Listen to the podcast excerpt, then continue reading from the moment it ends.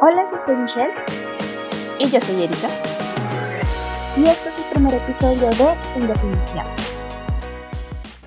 El día de hoy vamos a hablar, aprovechando que aún es enero, sobre aquellos aprendizajes que tuvimos el año pasado, que pues para nada fue un año común y pues fácil, ¿no? Y es que claro, estar sometidos a una cuarentena hace que pensemos en muchas cosas que tal vez nunca nos planteamos o tal vez sí nos planteamos pero ignoramos. Así que sí, hay mucho que hablar. Sí, y en especial que creo que es algo que ni siquiera se nos hubiera ocurrido y eso lleva a que cambiemos un montón de ideas o de creencias que quizás teníamos antes de porque definitivamente, al menos aquí en Colombia, fue básicamente de un día para otro que todo cerró, ¿no? Fue como primer caso detectado y eh, unos días después todo cerró, ¿no? Completamente. Ya eh, habíamos dicho en la universidad, bueno, nos, vamos, nos vemos el lunes y ese lunes no llegó. Entonces, fue como también un cambio súper drástico y pues era necesario empezar a adaptarse a pesar de que fuera bastante difícil. Sí, por supuesto, fue como que estábamos en un ambiente y de repente nos quitaron todo, todo lo que estábamos acostumbrados y eso fue tan choqueante que muchas cosas tuvieron que cambiar, no solo en nuestras acciones diarias, sino también en nuestra forma de pensar. Así que creo que para este año tenemos muchas cosas que plantearnos y mucho que cambiar. pues digamos que referente a eso, creo que una de las cosas que más eh, me marcaron el año pasado es básicamente el no dar por sentado absolutamente nada. O sea, yo siempre quizás vi por sentado como el estilo de vida que llevaba y pues creo que la mayoría de nosotros dimos por sentado ese tipo de vida, ¿no? Que bueno, si van al trabajo o al colegio o a la universidad, que verse con amigos, comer, salir sin preocupaciones y definitivamente el año pasado fue una partición total de todo este tipo de cosas.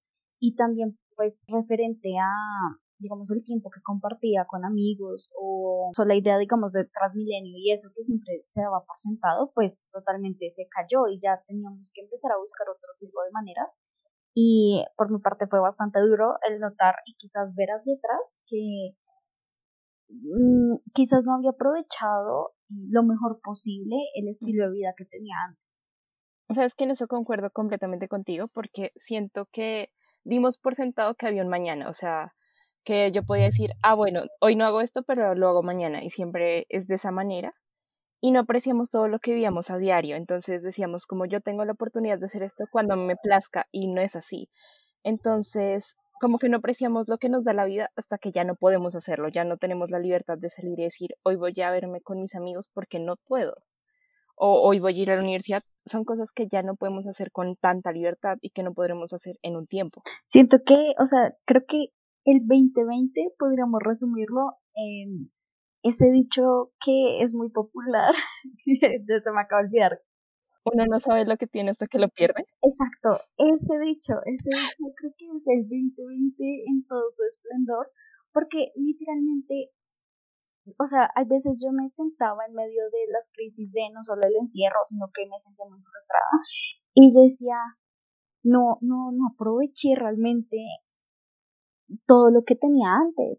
Y pues yo decía, bueno, digamos que ahorita estoy muy ocupada, entonces no voy a hacer ciertas cosas, pero bueno, eh, más adelante quizás buscaré un espacio, ese espacio no llegó, ahora ya ni siquiera se trata de que yo no quiera hacerlo, sino que básicamente ya no puedo hacerlo.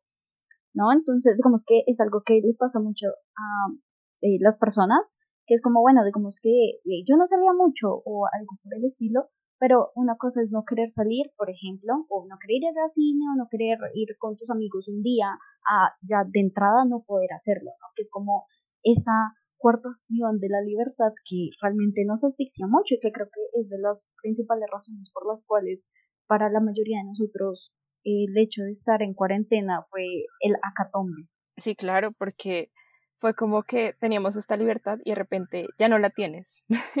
y no es como que alguien te esté restringiendo, es como que hay algo que tú no puedes controlar y tienes que o sea, no puedes salir porque es la seguridad de tu familia, tu propia salud la que está en juego y ya es algo serio.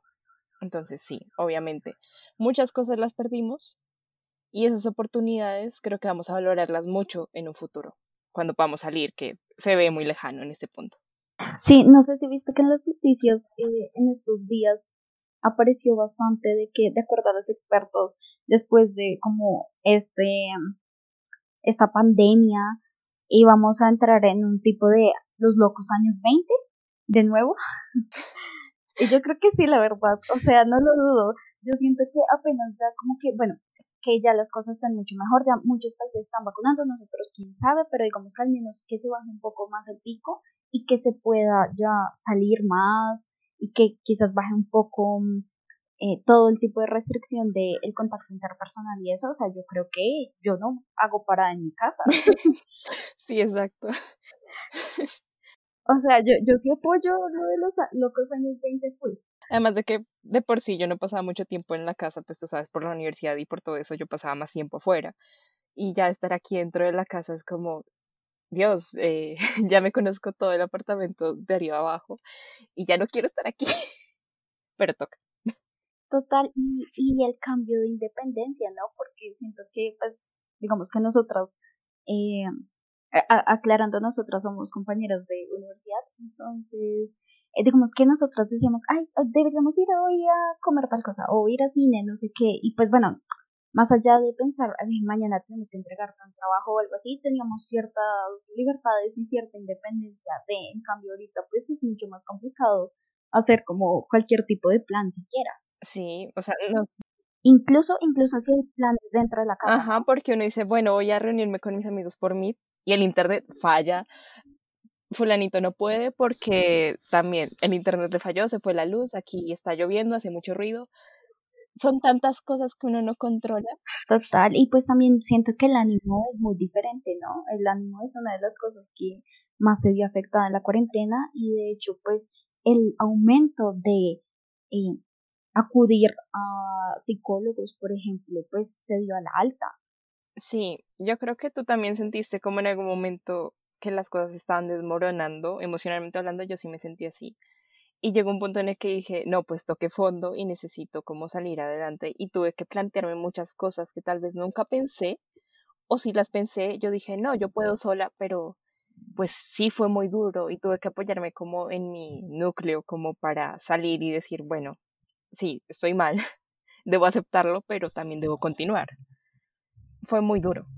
Sí, total. Creo que, de hecho, una de las cosas que yo aprendí bastante el año pasado fue el aceptar que no todo se puede hacer por sí mismo, porque este, la, la crisis que nombras eh, no solo la tuve el año pasado, sino también la tuve en 2019.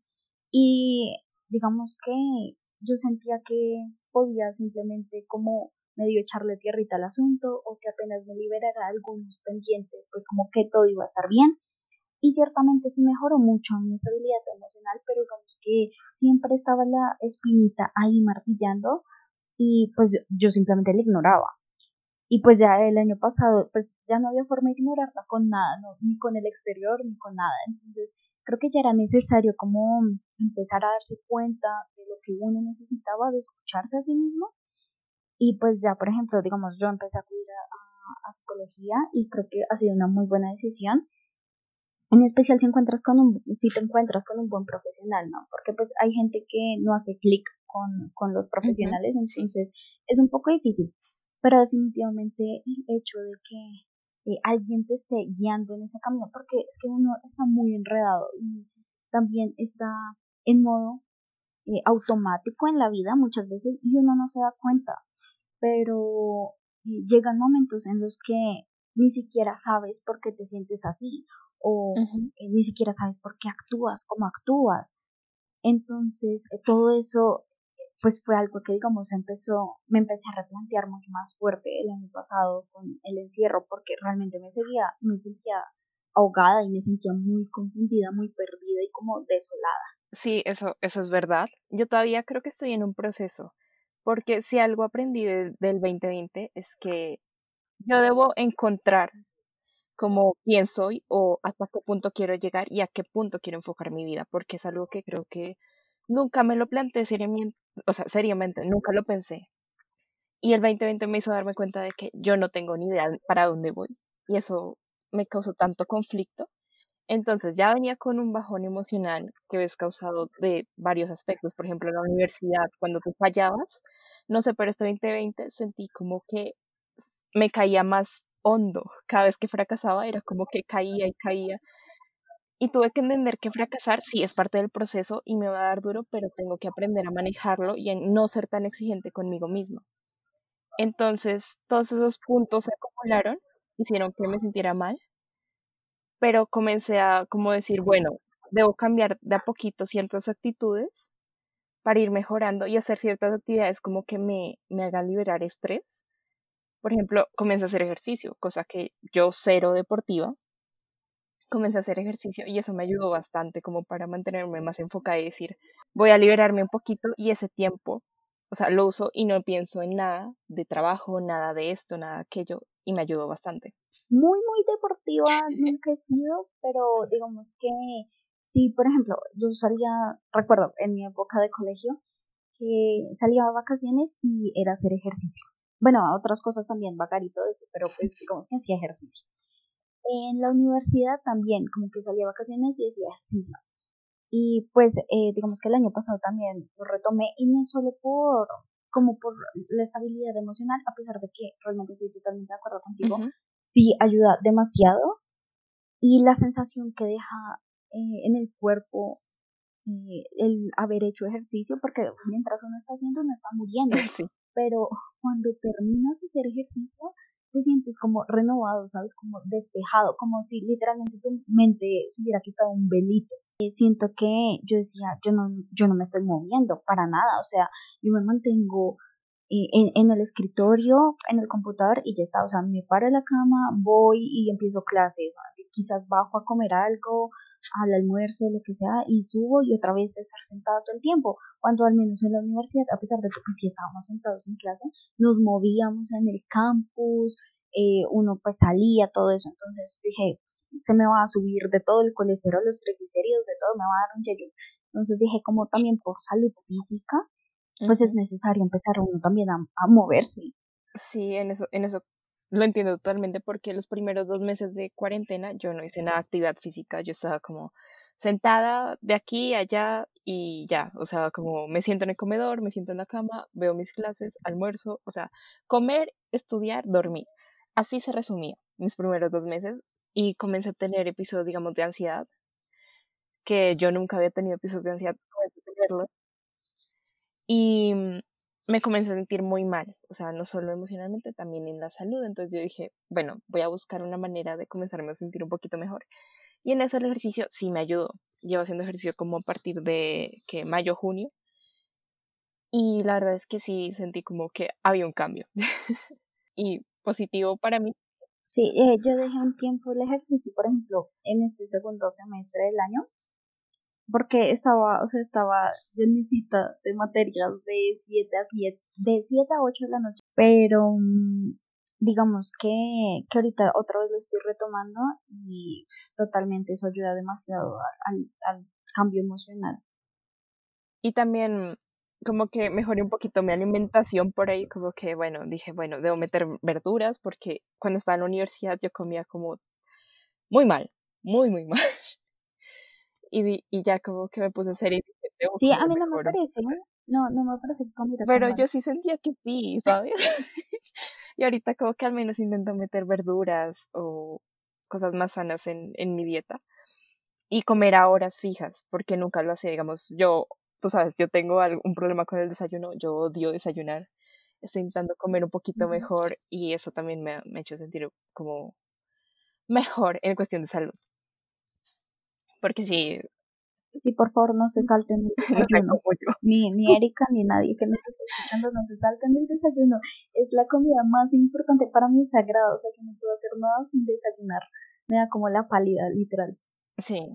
Aprendí mucho la importancia del desayuno cuando entré a la universidad y pues uno tenía que rendir. Uno sin comer en la mañana no, no la rinde.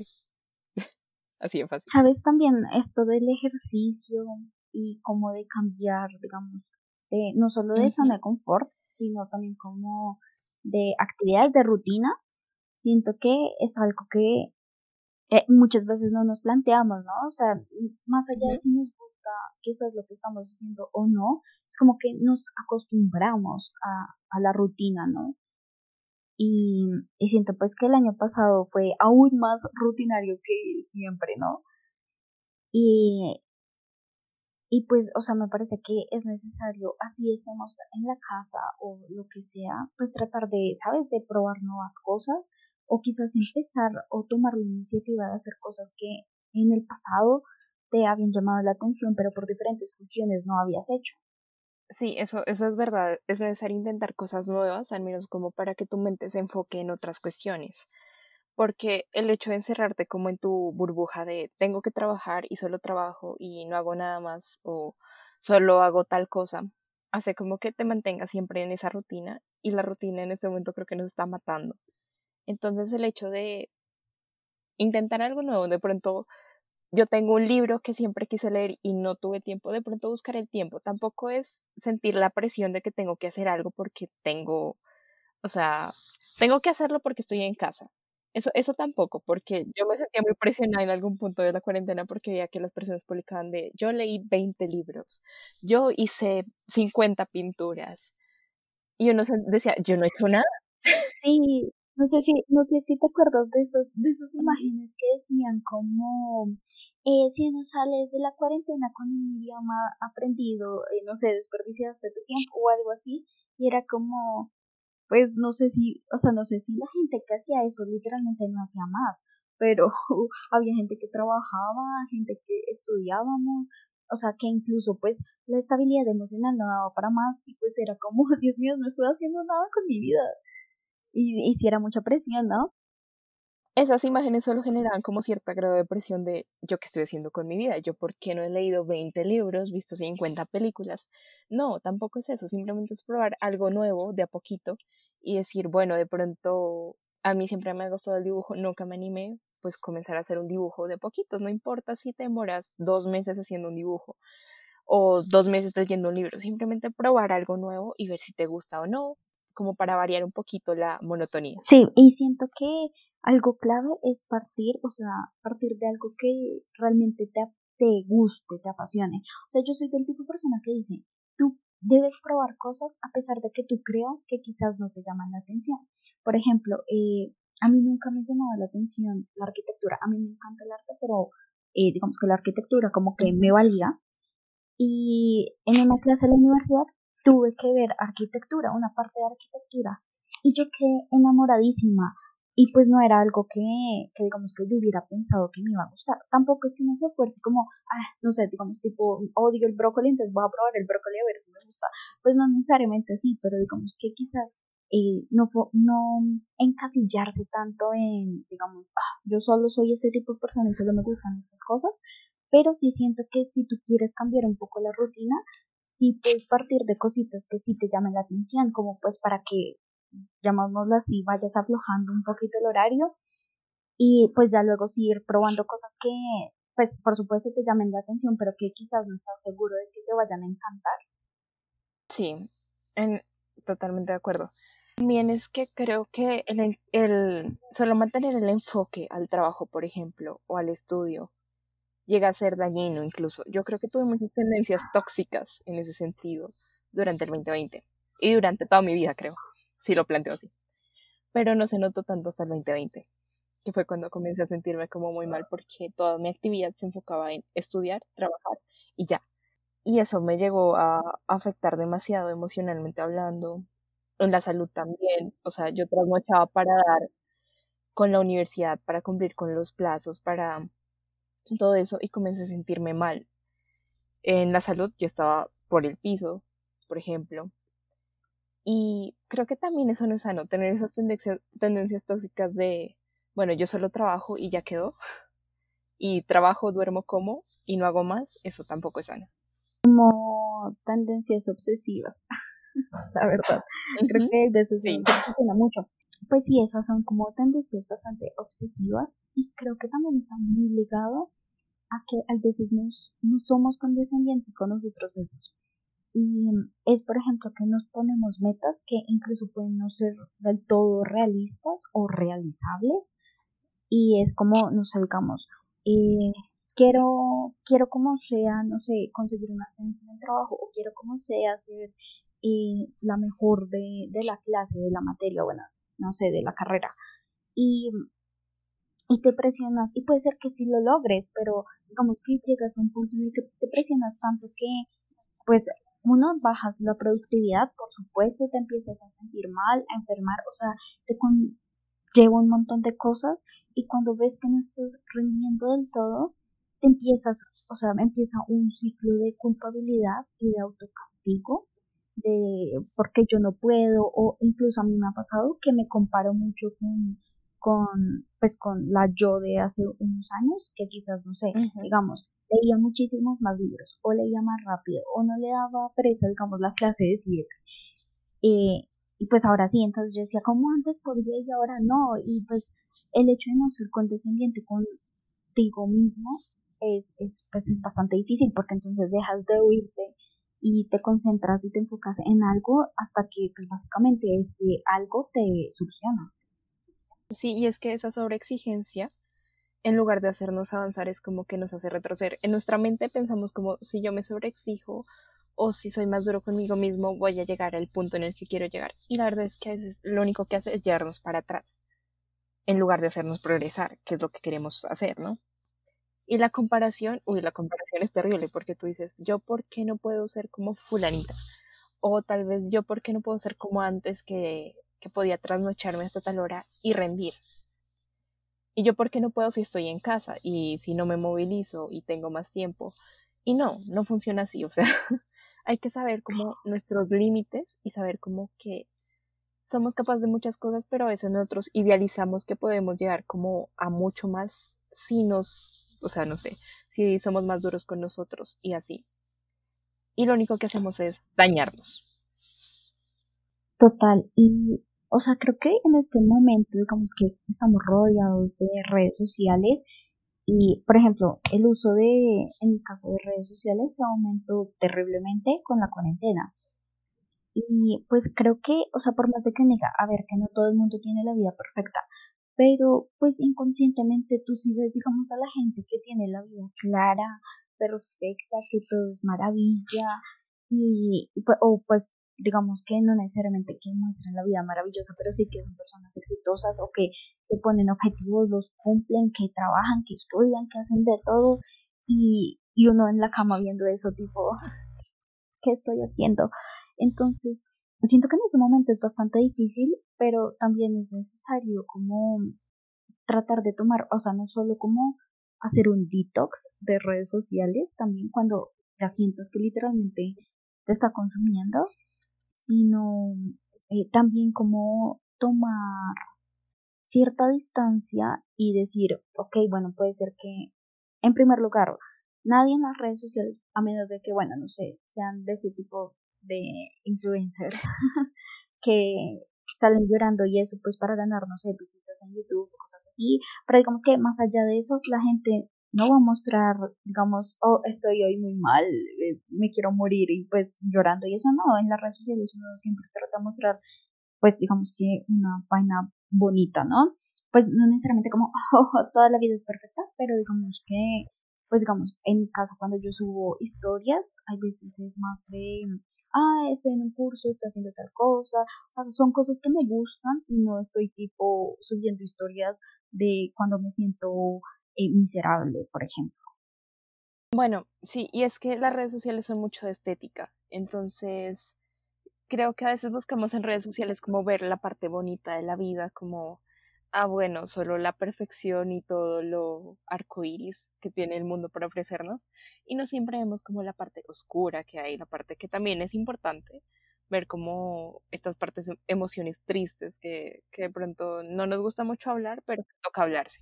Es que uno a veces, tal cual lo que dije ahorita, de que pues uno no suele subir las cosas tristes y todo eso, pero también es cierto que depende mucho de uno, por ejemplo, con quién se relacione o bueno, a quién siga. Digamos que yo en cuarentena encontré canales, digamos, de YouTube que sí, obviamente no era como, ah, mi vida miserable todo el tiempo, odio aquí, pero eh, sí, digamos que hacían videos o historias, lo que fuera, eh, en las que pues digamos que mostraban como algo bastante realista, ¿sabes? Entonces incluso yo me sentí muy identificada y también eso creo que me ayudó bastante a, digamos que tomarme un poco con más calma eh, la comparación. Eso de, yo veo que todo el mundo tiene una pasión, que todo el mundo eh, como que sabe qué va a hacer en la vida como desde siempre y pues yo no soy así. Y pues cuando ya encontré, digamos, qué personas que estaban pasando por lo mismo que yo, eso me ayudó muchísimo porque pues era como, hey, no estoy sola. Sí, es mucho, bueno, todo eso depende mucho de lo que tú consumas en redes sociales. Y creo que siempre hay que buscar como, sí, a mí me gusta ver como las partes bonitas y todo esto muy rosa también, pero también me gusta ver como alguien eh, que me diga realista ahí en redes sociales y que me diga, bueno, sí, las cosas son bonitas, pero también hay una parte triste que hay que hablarla y no se puede negar y existe y no todo va a ser felicidad en esta vida. Y eso es algo que también entendí este, bueno, el año pasado, que la felicidad es algo efímero. Y de verdad es que no sabemos identificar qué nos hace felices hasta que es pasado, ¿no?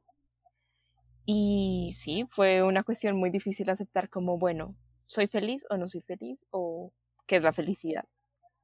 Ya no sé qué profundo. Digamos que... No, pero pues ya aquí... Es verdad. es que sí. En cierta parte del año me di cuenta de que, bueno, no sabía muy bien qué me hacía feliz tampoco. Y una parte importante también que me hizo descubrir que, bueno, que yo no estaba identificando bien cuáles eran mis sueños y objetivos. Como que en el pasado yo tenía algunos, pero no necesariamente lo que soñamos o lo que pensamos que era nuestro propósito en el pasado va a ser el del presente. Y eso es algo que debemos entender y debemos pensar que está bien, porque cambiar es parte del proceso también. Eh, no solo como cambiar en sí de cómo eres tú o algo por el estilo, sino también en percepción de cosas. O sea, porque digamos que sí, es cierto que a uno le dejan de gustar ciertas cosas y eso, pero también, y siento que eso también ayuda mucho a medida que uno crece, es empezar a ver cosas que antes uno no veía.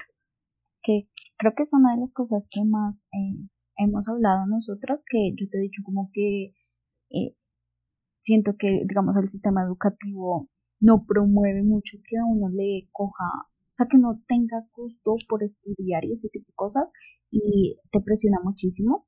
Entonces, digamos que ese tipo de cosas yo antes no las veía y siento que también era porque en cierto grado, digamos que lograba seguirle el ritmo. Ya ahorita que, digamos, siento que ya no tengo el mismo ritmo, o más que no tengo el mismo ritmo, no tengo la misma motivación, podría ser, eh, como que empiezo ya a ver ese tipo de detalles que ya no me agradan tanto. Entonces, eh, por ejemplo, pues poniendo el ejemplo del sistema educativo o algo así. Entonces, sí siento que también uno empieza a notar ciertas cosas que pues ya no van con la perspectiva que, o bueno, ya no van con el ideal que tienes tú. Sí, es, es algo que no solo pasa con, no sé, el sistema educativo o nuestra carrera o profesión, también es algo que llega a pasar mucho en las relaciones con las personas, ¿no? O no sé si, si tú lo sentiste también.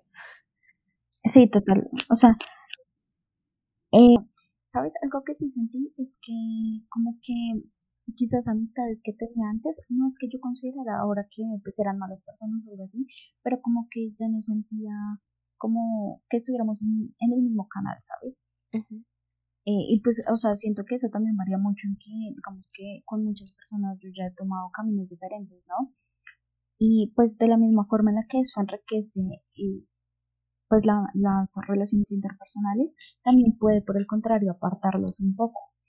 Pero pues también siento que se trata de aceptar, digamos en el caso cuando uno ya no se siente cómodo con la persona, o sea amigo, pareja o lo que sea, o no necesariamente cómodo, sino que pues ya no sientes, sabes, como conexión o lo que sea, pues también dejar ir, ¿sabes? Como aceptar que hay personas que pueden ser importantes en un momento de tu vida y de las cuales, no sé, puedes estar agradecida o tener muchísimos recuerdos buenos y eso, pero pues que son importantes, pero que no necesariamente tienen que estar toda tu vida, ¿sabes? O sea, recuerdo que en el colegio teníamos una profesora que decía que eh, uno en la vida eh, es como si la vida fuera un tren y de ese tren durante el trayecto pues va dejando personas y eso no significa que esas personas eh, fueran malas o fueran poco importantes, pero pues que ya han llegado a la parada que tenían que llegar. Sí, y no solo eso, o sea, como que durante este tiempo de aislamiento, tú comienzas como a entender que hay personas que realmente ya no, no están en tu vida y, y lo entiendes y dices, bueno, sí, las quiero y las valoro, pero pues si ya no están en mi vida es por algo.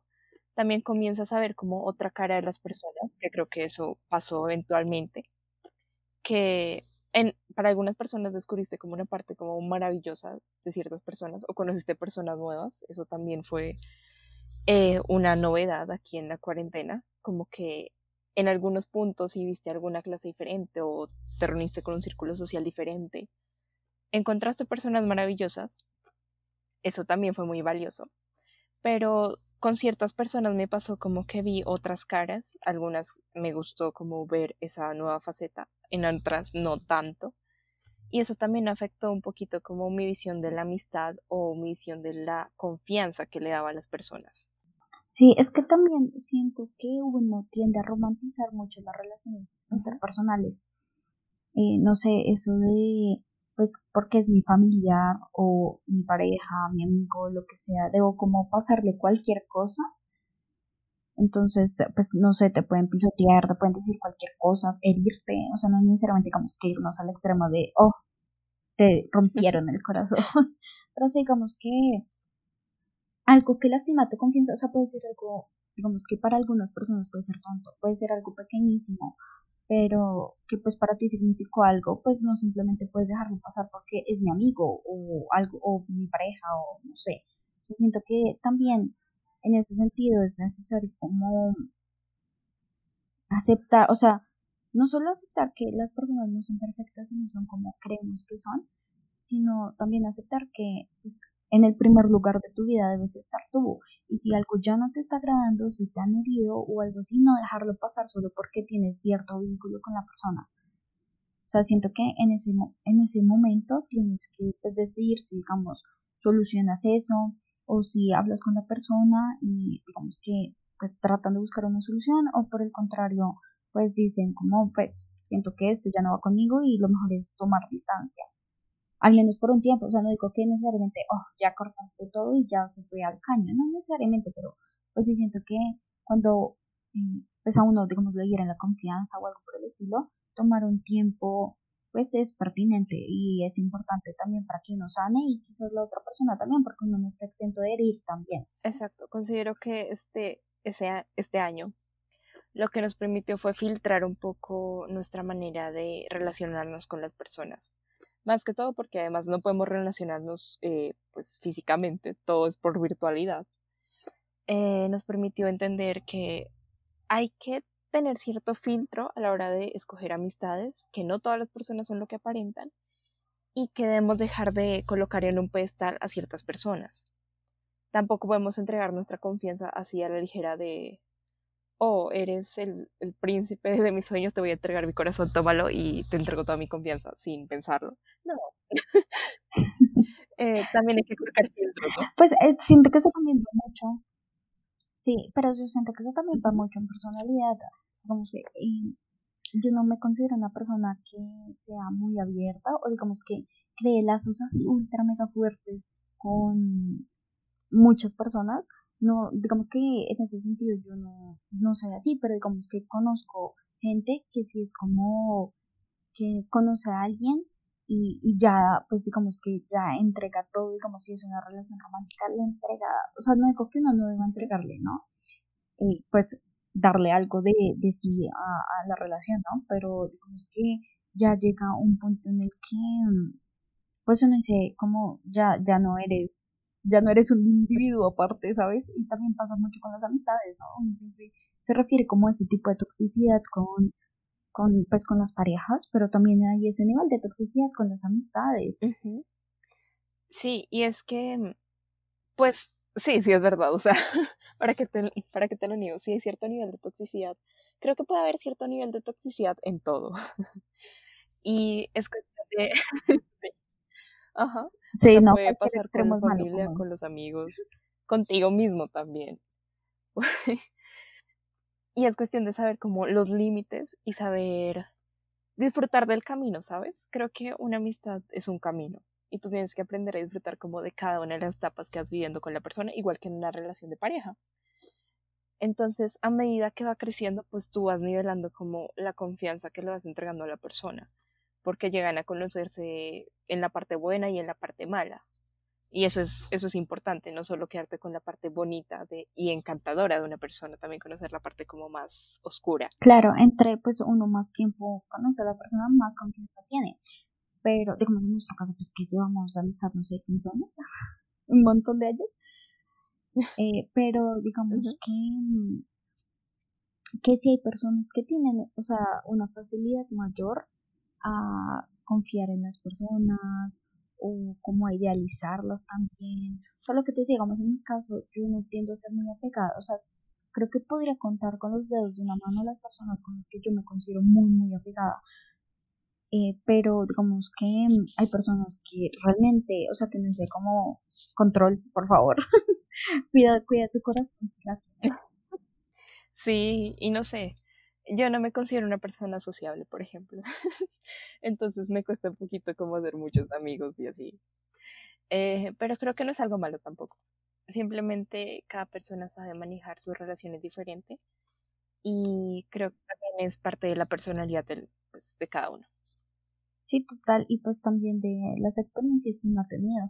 O sea, yo siento que, no sé, que si tú siempre has tenido así como y personas súper maravillosas, sus seres bendecidos por Zeus y siempre ha tenido pues como muy buenas experiencias, pues difícilmente tú vas a pensar mal de la gente, ¿no? O sea, en cambio, pues digamos, si tú te has encontrado con unas personas súper malas, o sea, que te han herido mucho, pues obviamente tu confianza pues va a ser pues menor o pues digamos que puedes llegar a tener más dudas y todo eso, ¿no? O sea, siento que eso, eso es algo tan personal pero lo que sí es claro es que uno también tiene que darse prioridad a uno, independientemente de qué tipo de relación interpersonal sea, si es necesario y a pesar de que puede ser muy difícil porque no crea no solo lazos de dependencia incluso, sino pues incluso un hábito, ¿no? Como de el hábito de estar con esta persona.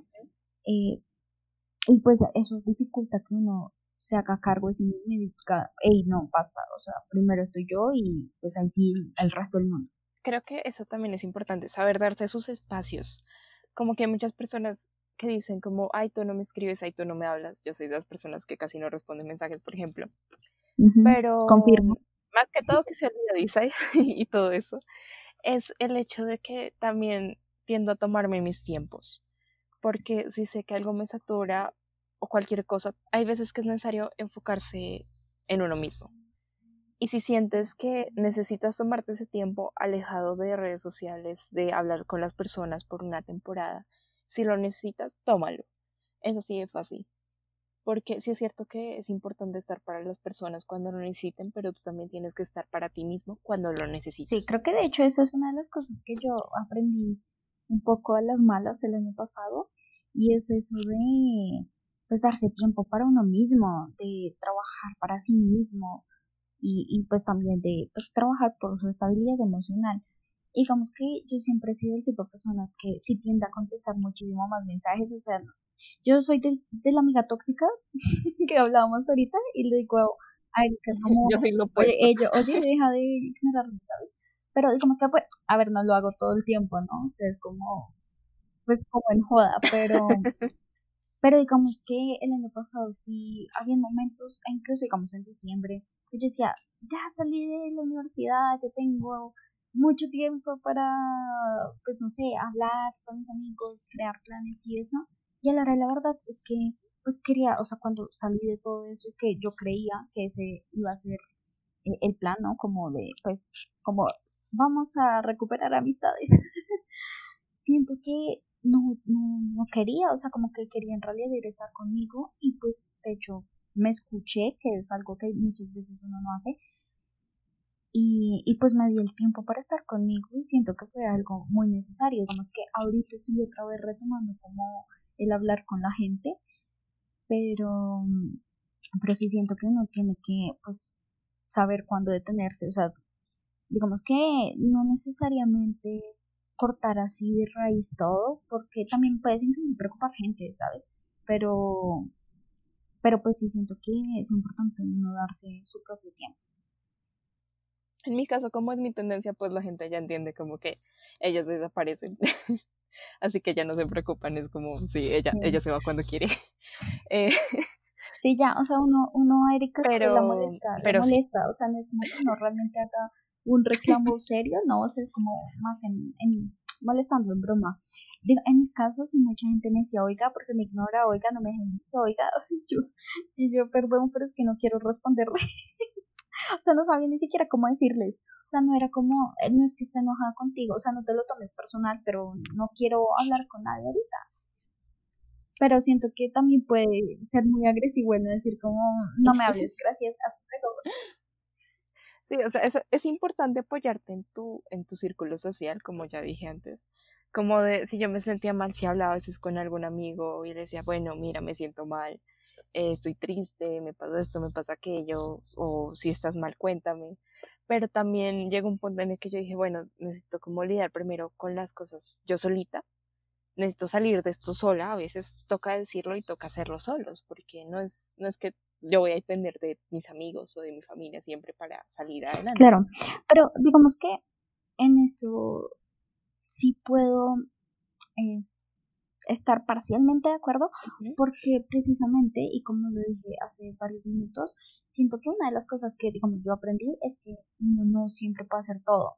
Y, ¿sabes? O sea, no es tampoco que uno diga, ah, eh, digamos, no sé, sufre depresión, entonces si le digo a mis amigos, pues ya ellos me van a solucionar la vida porque les dije, no, pero sí también es sentir que tú no tienes que estar sola en todo el proceso. O sea, obviamente, digo que cuando se trata de estabilidad emocional y todo este tipo de cosas, tú eres el que está haciendo el trabajo, ¿no? O sea, tú eres el que está pues velando por ti, pero el sentir el apoyo o por ejemplo la guía de un psicólogo o algo así, pues la verdad ayuda mucho.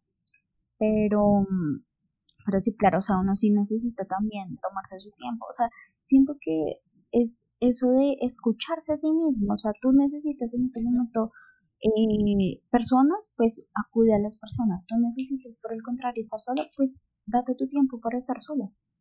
Sí, es como saber definir qué batallas debo lidiar sola y qué batallas sí necesito como que de pronto alguien me diga, mira, no, pues yo te apoyo. es cuestión de conocerte un poquito más y comenzar a entender tus sentimientos y tus emociones. Y eso es algo muy difícil. Yo todavía no lo logro, no logro encontrar un equilibrio entre mis emociones, mi salud, mi todo, mi universo. Y pues creo que es un proceso lento, pero pues No, y yo creo que uno no lo logra nunca.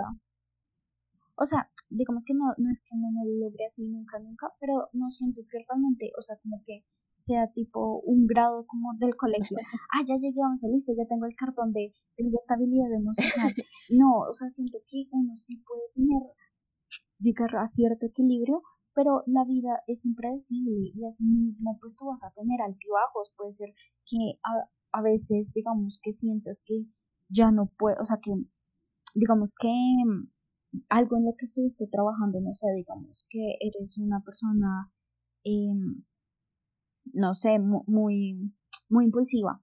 Entonces, que pues tú digas, ah, ya, ya logré el, equilibrio de la impulsividad y ya no voy a volver a nunca tener ningún, ningún impulso o algo así. No, o sea, siento que eh, es muy difícil porque pues a la final somos humanos. O sea, la idea es, claro, tratar de encontrar cierto equilibrio, pero también ser conscientes de que no siempre vas a estar en ese equilibrio y que tienes que saber cómo responder cuando la situación no es la perfecta. Más que todo creo que es aprender a cómo lidiar con las cosas, aprender a cómo lidiar con el estrés, con la ansiedad, con el duelo, con todos esos procesos y saber cómo llevarlo a cabo. Obviamente cada proceso y cada episodio va a ser diferente, pero es cuestión de conocerte y saber qué te hace bien, qué te hace mal cuándo debes colocar una distancia o acercarte o, o bueno, son muchos procesos y creo que es algo muy personal, ¿no? Sí, creo que es hacerse cargo de uno mismo, o sea, hacerse cargo de lo que uno siente, tratar de rastrear tus emociones, también eh, qué quieres en la vida, o sea, creo que es precisamente hacer ese trabajo de introspección y tener claro en medio de ese trabajo de introspección que también hay variables que tú no controlas, que pues, o sea, digamos, estás rodeado de un montón de personas que tú no puedes controlar cómo van a reaccionar, cómo van a sentir, tampoco de la vida misma, ¿no? O sea, siento que pues hay veces a uno le pasan cosas que uno no esperaba, no más la pandemia, y que es algo que incluso va más allá de algo humano. Y siento que en ese trabajo, de, en ese proceso de trabajar por sí mismo, también es necesario ser consciente de que hay algo externo a uno y que uno también tiene que tratar de ser realista, de que uno debe adaptarse eh, a las diferentes situaciones de la mejor manera posible.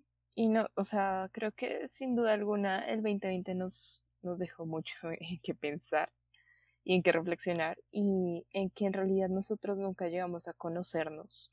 O sea, yo siento que antes de, de esto yo nunca me llegué a cuestionar muchas cosas o me, si me las cuestionaba decía, ah, es normal es un episodio, es parte de la adolescencia, es parte de crecer y ya se me va a pasar. O sea, yo decía, esto, esto son cosas que pasan eventualmente y voy a seguir adelante y todo va a estar bien. Pero no, o sea, hay cosas que hay que cuestionarse y que hay que pensar bien. Y no simplemente decir, es parte de la vida. y ya todo es bonito si lo ignoro. No, no podemos ignorar ciertas cosas. Sí, completamente. O sea, siento que a pesar de que el 2020 no fue el mejor año para la mayoría de personas. Eh, siento que pues dejó cosas muy importantes, ¿no? O sea, creo que podemos decir que en cierto aspecto, pues tuvo sus avances, ¿no? Al menos de autoconocimiento, de cuestionamiento, como dices. Siento que eh, podemos decir que, y creo que eso pasa en todos los años, o sea, no solo por la pandemia, siento que cuando uno mira hacia atrás puede decir, hey, sí aprendí muchas cosas, o hey, sí tuve momentos de felicidad, sí tuve ciertos momentos, a pesar de que uno siempre tiene mejores años que otros, siento que mm, el 2020 también nos dejó pues buenas cosas. Sí, exacto, es que creo que el hecho de estar distanciados hizo que pasáramos tanto tiempo con nosotros mismos en cierto punto que hizo que pensáramos mucho y cuestionáramos mucho la vida que llevábamos. Y era algo que debía pasar eventualmente, o sea, si no lo cuestionábamos íbamos a seguir viendo como en este ciclo de ignoro todo y vivo y ya quedó. y no funciona así. Entonces... Y, y también a valorar gente. O sea, siento que valorar muchos o pequeños detalles, ni siquiera, o sea, más allá de valorar, digamos, las amistades, el tiempo compartido, detalles que uno no veía, ¿no? Como digamos, yo extraño salir en Transmilenio y ver la ciudad. que antes yo odiaba el, o sea, era como, ay, fastidio, la pico en Transmilenio. Me encantaba, digamos, ver la ciudad de noche, pero era como, ah, qué fastidio. Y ahorita incluso eso me, me hace falta, o sea, valorar como cosas que uno deja en, en la cotidianidad como eh, renegadas, eh, que siento que eso también fue algo que todos empezamos a aprender el año pasado como que no valorábamos los pequeños detalles de la vida. A mí también, digamos, me gustaba mucho caminar por la universidad y es algo que nunca le puse cuidado hasta que ya no pude hacerlo. Como el hecho de caminar de un edificio al otro. Era relajante, había paz, me gustaba y ya no puedo. ya no puedo hacer esos pequeños caminatos que a uno le dan cierta satisfacción y no lo notábamos. Sí, yo creo que el 2020 podemos decir, y como vi en el último capítulo de Bojack, de hecho, creo que una muy buena metáfora del 2020 es toda la serie de Bojack Horseman.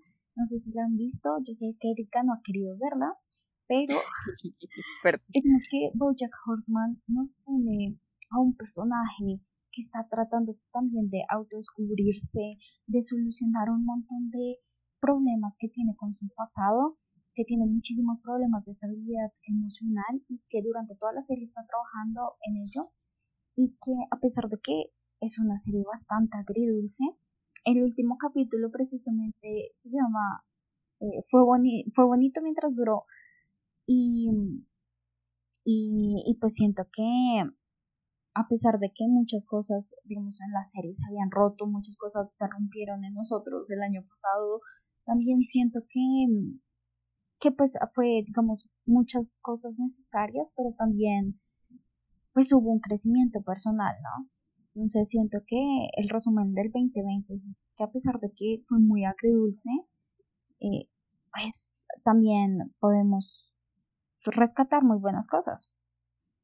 Sí, y sí es cierto que, bueno, hay cosas que no se van a poder reparar, porque sí hubo muchas pérdidas y hay cosas que fueron muy duras el 2020. Hay cierto lado positivo que no vamos a negar.